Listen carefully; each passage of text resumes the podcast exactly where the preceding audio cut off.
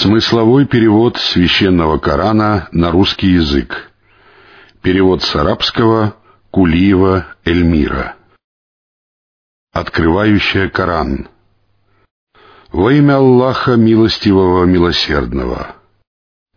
Хвала Аллаху, Господу миров, Милостивому, Милосердному, Властелину Дня Воздаяния.